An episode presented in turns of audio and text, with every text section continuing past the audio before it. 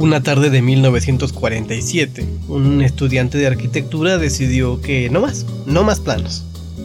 La música lo estaba llamando desesperadamente y comenzó a tocar el piano en bares nocturnos. Diez años más tarde, una canción que nació como una broma conquistó los oídos de su natal Brasil y mucho más allá. Una década después de aquello grabó un disco mágico y suculento del que hoy, hoy les quiero contar. Wave de Antonio Carlos Jobim.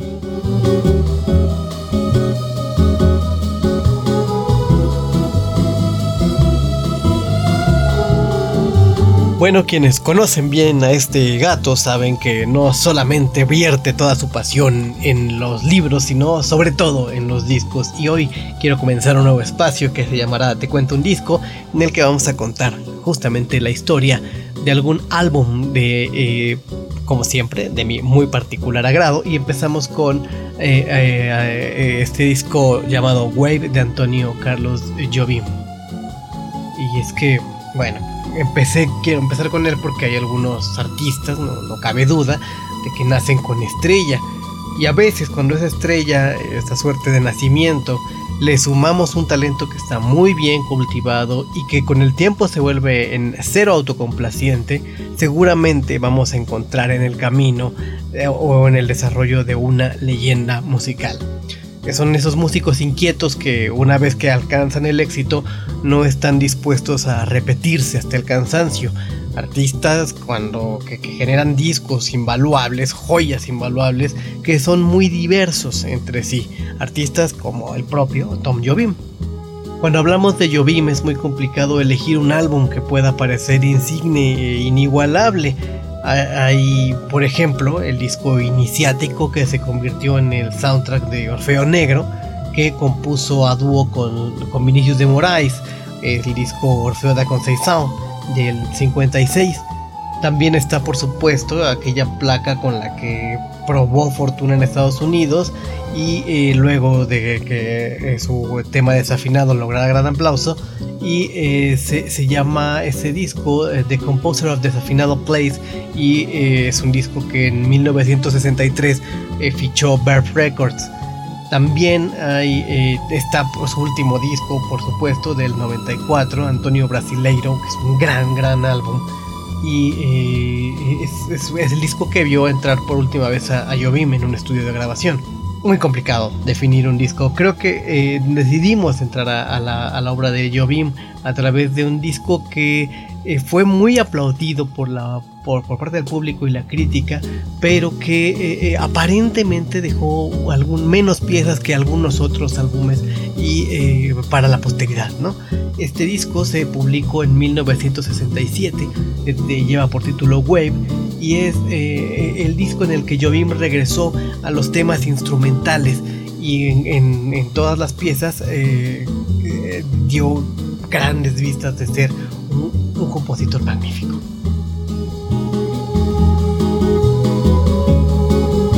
Track número 1, Wave.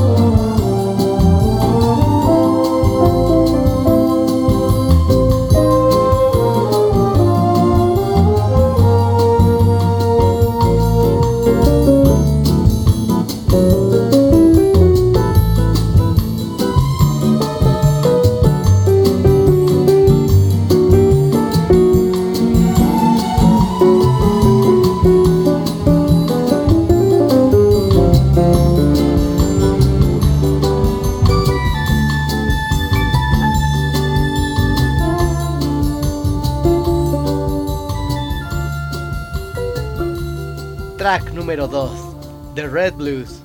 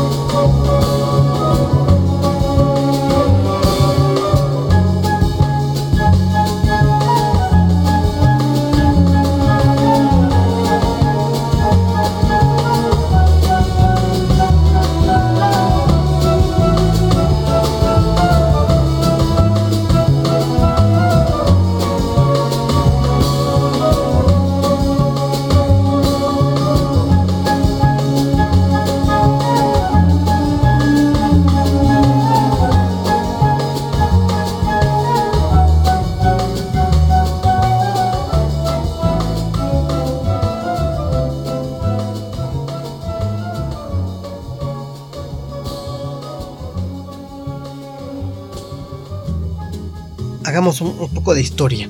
El mismo año en el que Jobim grabó Orfeo da Conceição, eh, eh, con el que entonces era un diplomático, Vinicius de Moraes, eh, trabajaba él como, como A&R, estas figuras de búsqueda de talento, de la discográfica Odeon. estaba este, este, este título de A&R es para muchos un, sueño, es lo que nos gustaría vivir, pero realmente yo no estaba muy cómodo con ese, con ese trabajo.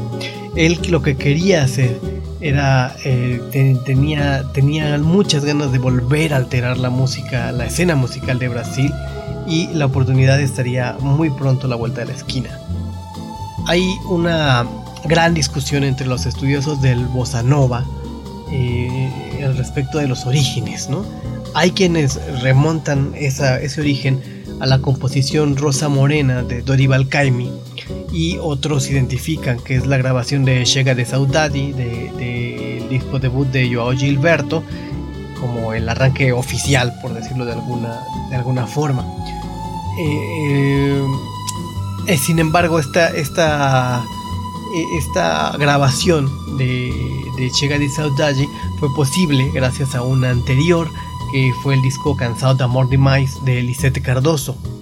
Ese, ese álbum fue grabado por una, por una discográfica menor que se llamaba Festa y logró reunir por primera vez a tres nombres que con el tiempo serían considerados la, pues, las cabezas fundacionales del bossa nova. Antonio Carlos Jobim, Vinicius de Moraes y Joao Gilberto. Es ahí donde graban por primera vez eh, juntos en, ese disco eh, Cansado de Amor de Mais de Lisette Cardoso estas tres personalidades. Eh, como en las buenas leyendas, el pasaje fue más bien amargo, pues había una constante tensión entre, entre Joao Gilberto y Tom Jobim. Y sin embargo, esta tensión no, no afectó mucho al disco eh, y, este y afortunadamente salió, salió adelante. ¿no? solamente los tres participan en, en Chega de Saudade y eh, ahí vi este ahí él, sorprende al, público con esto que después se va a conocer como la batida de guitarra que es la forma muy particular de interpretar de Joao Gilberto bueno eh, eh, a la un poco del éxito de, de, Joao Gilberto que ya era alguien con, con un nombre estaba Tom Jobim y probablemente se hubiera quedado ahí de no ser porque emprendió sus propias búsquedas. Cuando, cuando Vinicius, gran amigo de Jobim, fue trasladado como diplomático a París, y comenzó a trabajar eh, en la composición eh, con, un amigo suyo eh, llamado Newton Mendoza. Los dos eran muy serios y muy profundos y a pesar de eso cuenta una anécdota que una noche lo sorprendió riéndose a carcajadas de las terribles desafinaciones de muchos cantantes a los que acompañaban como pianistas y entre broma y broma decidieron componer un tema para esos, esos eh, desafinados. Por supuesto estamos hablando del tema desafinado, que se convertiría en la gran, gran eh, llamada de puerta de Antonio Carlos Jobim. La, la canción estaba completa, pero no había quien la cantara y la voz que, que finalmente se anotó para interpretarla fue ¿por qué no? Joao Gilberto. Entonces, eh, Desafinado y Ovalala llegaron al mundo en el 58 como un prometedor 78 eh, revoluciones por minuto. Después, eh, un año más tarde, aparecieron en Chega de Sautaji, que fue el primer LP de, de Joao Gilberto, y no quedó ahí. Cuando el éxito de, de Gilberto trascendió a los Estados Unidos, Desafinado se convirtió en una de las canciones más aclamadas de El Bossa Nova fue básicamente una bola de nieve. La carrera de Jobim comenzó a despegar brutalmente y en el 63 Verve Records decide apostar por él y publica este disco que les comentaba de Composer of the, Final Place. A este disco le van a seguir eh, en 1965 The Wonderful World of Antonio Carlos Jobim, que está grabado con Warner, y Love Strings and Jobim en 1966. En esos años, Jobim eh, dejó Brasil y se instaló en Estados Unidos y eh, un poco cansado de estar extrañando la tierra, pues regresa a, a Brasil. Track número 3, Look to the Sky.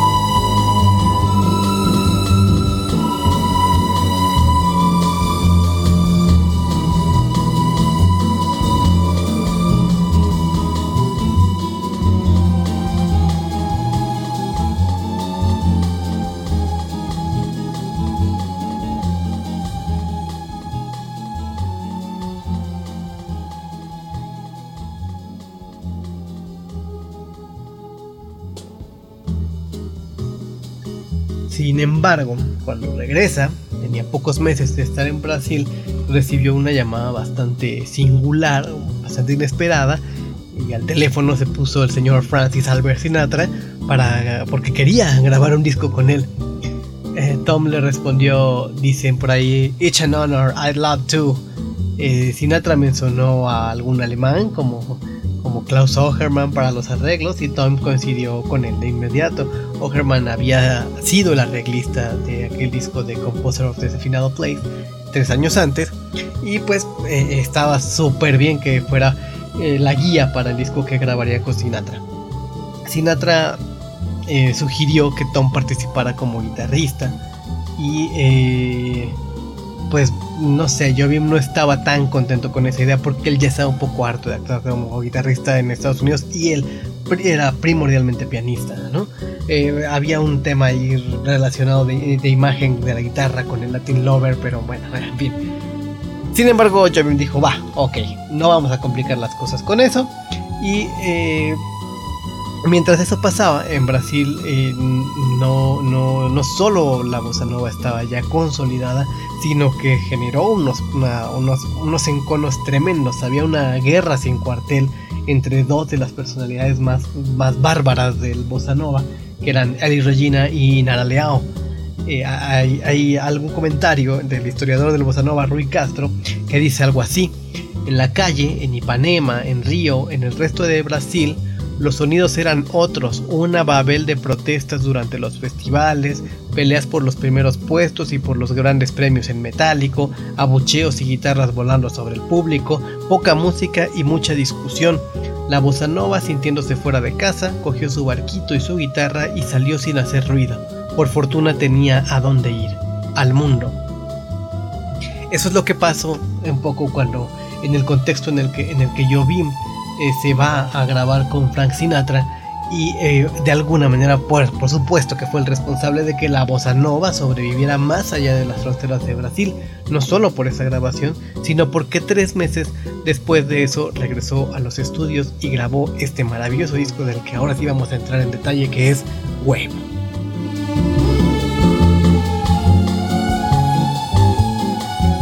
Track número 5, Triste.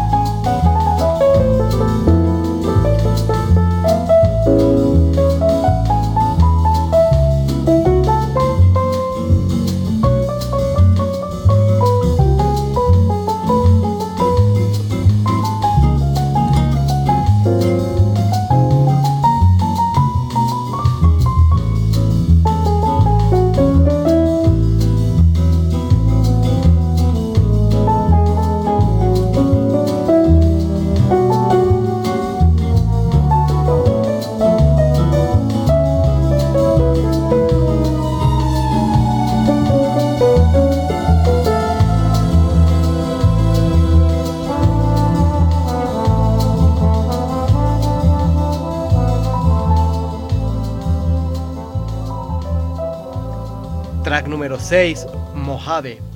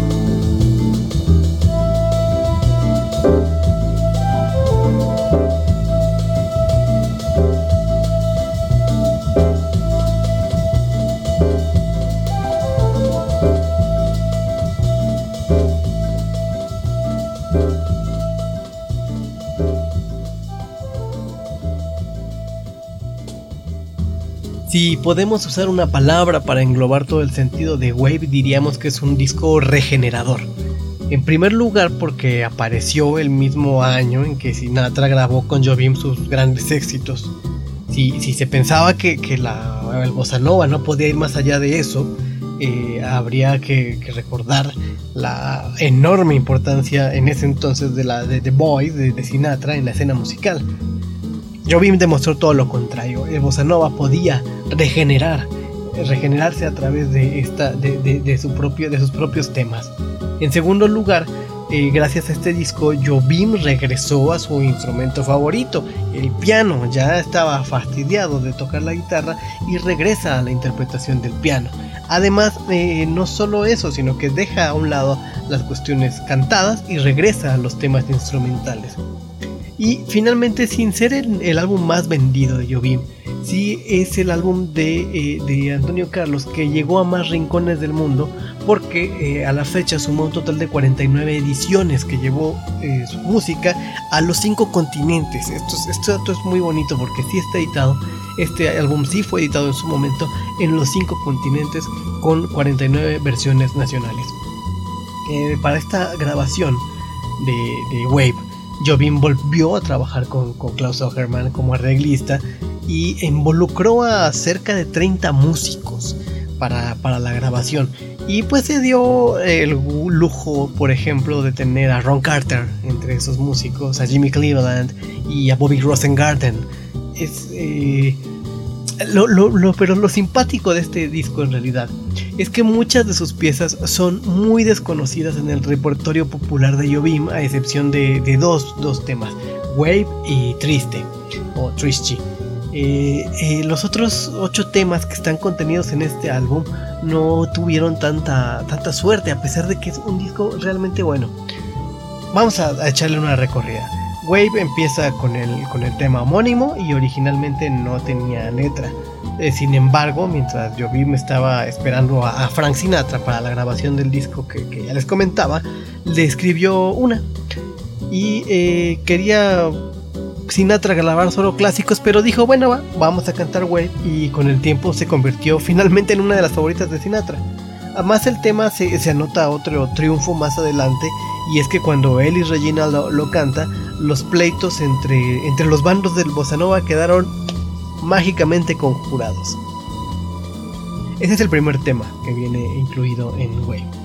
Después de él eh, viene, viene un tema increíble que se llama The Red Blues. Y es un tema que, no, no nos podemos explicar cómo no se convirtió en un estándar del bossa nova. Porque es una composición bastante redonda. Hay, una buena muestra de la famosa batida bossa, hay una melodía muy contagiosa, una orquestación bastante pulcra, hay una cadencia suavecita y hay un, sabrosísimo solo de piano que eh, a mí me parece que, le da vida a la mejor pieza del álbum. Esta es mi canción favorita, mi melodía favorita de Wave de Red Blues, que es, realmente es realmente buena, tiene todos los elementos que hacen inconfundible el trabajo de Tom Jobim. Luego em, viene una triada de, canciones, de, temas, perdón, que son eh, Look to the Sky, Triste y Lamento. Y Jobim nos lleva de regreso a esos tonos un poquito melosos y suavecitos que, se prestan para el canto. De, hecho, este, se hace sentir la voz de Jobim Lamento. Es, eh, él la interpreta, ¿no? Se, reconoce la voz profunda y suave al mismo tiempo que tenía Jobim. Eh, triste, finalmente es un, tema que, Sinatra aceptó grabar y eh, cuya letra también fue escrita por Tom Jobim cuando, este, cuando estaba esperando que Frank volviera de Barbados para, grabar. Esta, esta, esta, esta triada de canciones son así, podríamos decir, impecablemente Tom Jobim, así. Tiene todo, todo para reconocer el trabajo de Antonio Carlos. Track número 7, Diálogo.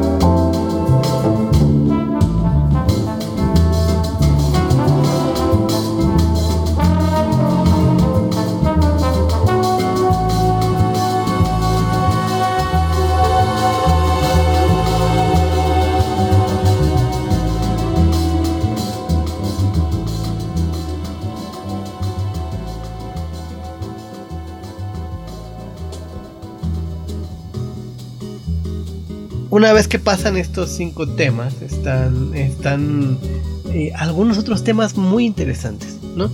Eh, está, por ejemplo, Batidiña.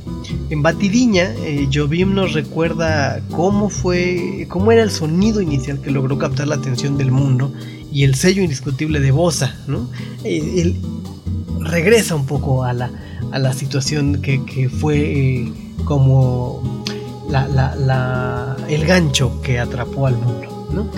Diálogo es una eh, melodía lenta que se asoma un poco por los terrenos del cool jazz y que por supuesto permite que, que Ron Carter, invitado en el bajo, se luzca y hay ahí además una, una gran colaboración de Urby Green en el trombón y eh, Romeo Penke en la flauta para eh, Captain Bacardi.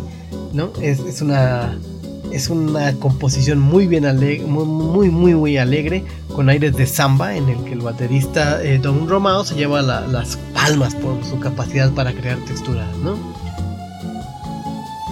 Ahí ah, tenemos que hacer una mención aparte de lo que son Mojave y Antigua. Eh, la primera está dedicada al desierto del mismo nombre, al desierto de Mojave, y este es el tema mejor armado del disco, pues hay, hay, o es el tema que más trabajo se nota que le costó a Jobim, porque tiene una orquestación que no es muy común en la obra de Jobim. Es profundo, es al mismo tiempo suave, y eh, se, también se pudo haber convertido en un estándar, pero bueno, no, no, no lo quiso, no lo quiso la historia. Y Antigua es la rareza. De inicio, pues sí, pues reconocemos eh, el tono bossa de Jobim, pero de pronto nos sorprende el ingreso de un sonido poco común que es el, del, el del, clavicordio, que está interpretado por el propio Tom Jobim. Es, eh, es, una, es una pieza muy rara antigua, no solo en el disco dentro del disco, sino en la, producción total de, de, Antonio Carlos Jobim. En fin, eh, esto es básicamente como está armado el disco.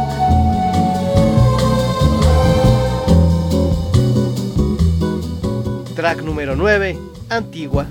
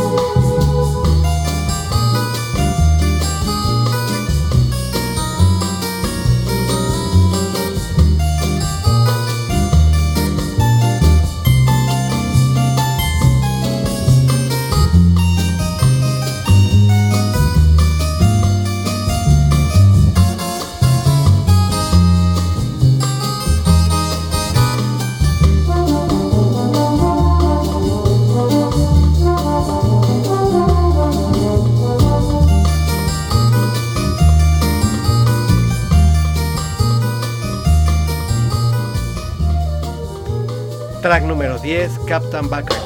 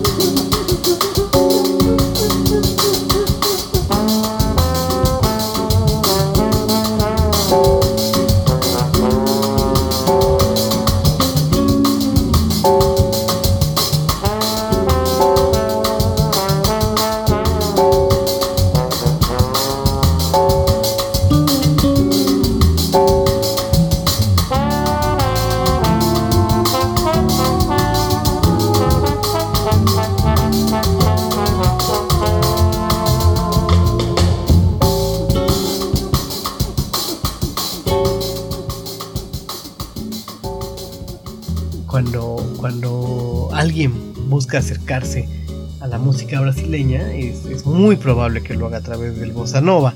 Y es muy probable que los pasos lo lleven de inmediato a cualquiera de las muchas recopilaciones de éxitos de Tom Jobim. Y ahí se va a encontrar con Corcovado, con Insensatez, con Agua de Beber, con su Danzo Samba, eh, con Fascinating Rhythm. Pero si realmente quieren apreciar la mejor eh, versión de Jobim, será necesario que se asomen a Wave, se dejen llevar por esta ola que ya no buscaba inventar algo nuevo, sino que estaba eh, izando la bandera de una música que ya era completamente redonda. De, principio a fin, Wave da eh, cuenta de la maestría del más grande de la generación del bossa nova en opinión de un servidor. Si, si, si, además de eso nos permite deleitarnos en la capacidad expresiva de cada instrumento invitado. Eh, es sabido que la mejor bossa nova no es la que es explosiva y exótica, sino la que aprendió a deslizarse en el oído con muchísima suavidad.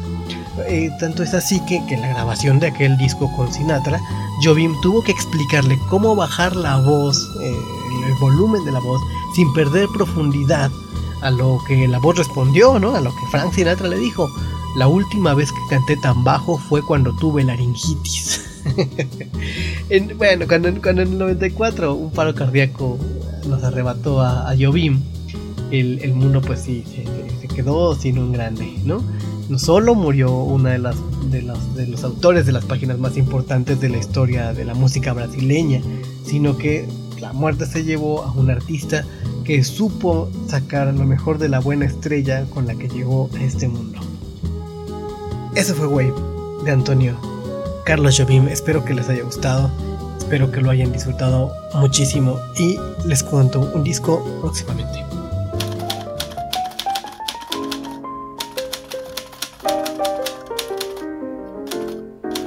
Muchas gracias por acompañar los maullidos propios y ajenos que este gato lector suelta entre ronroneos y carrasperas. Los esperamos en la próxima emisión del podcast del Señor de Lentes. Hasta entonces, felices lecturas y noches por los tejados.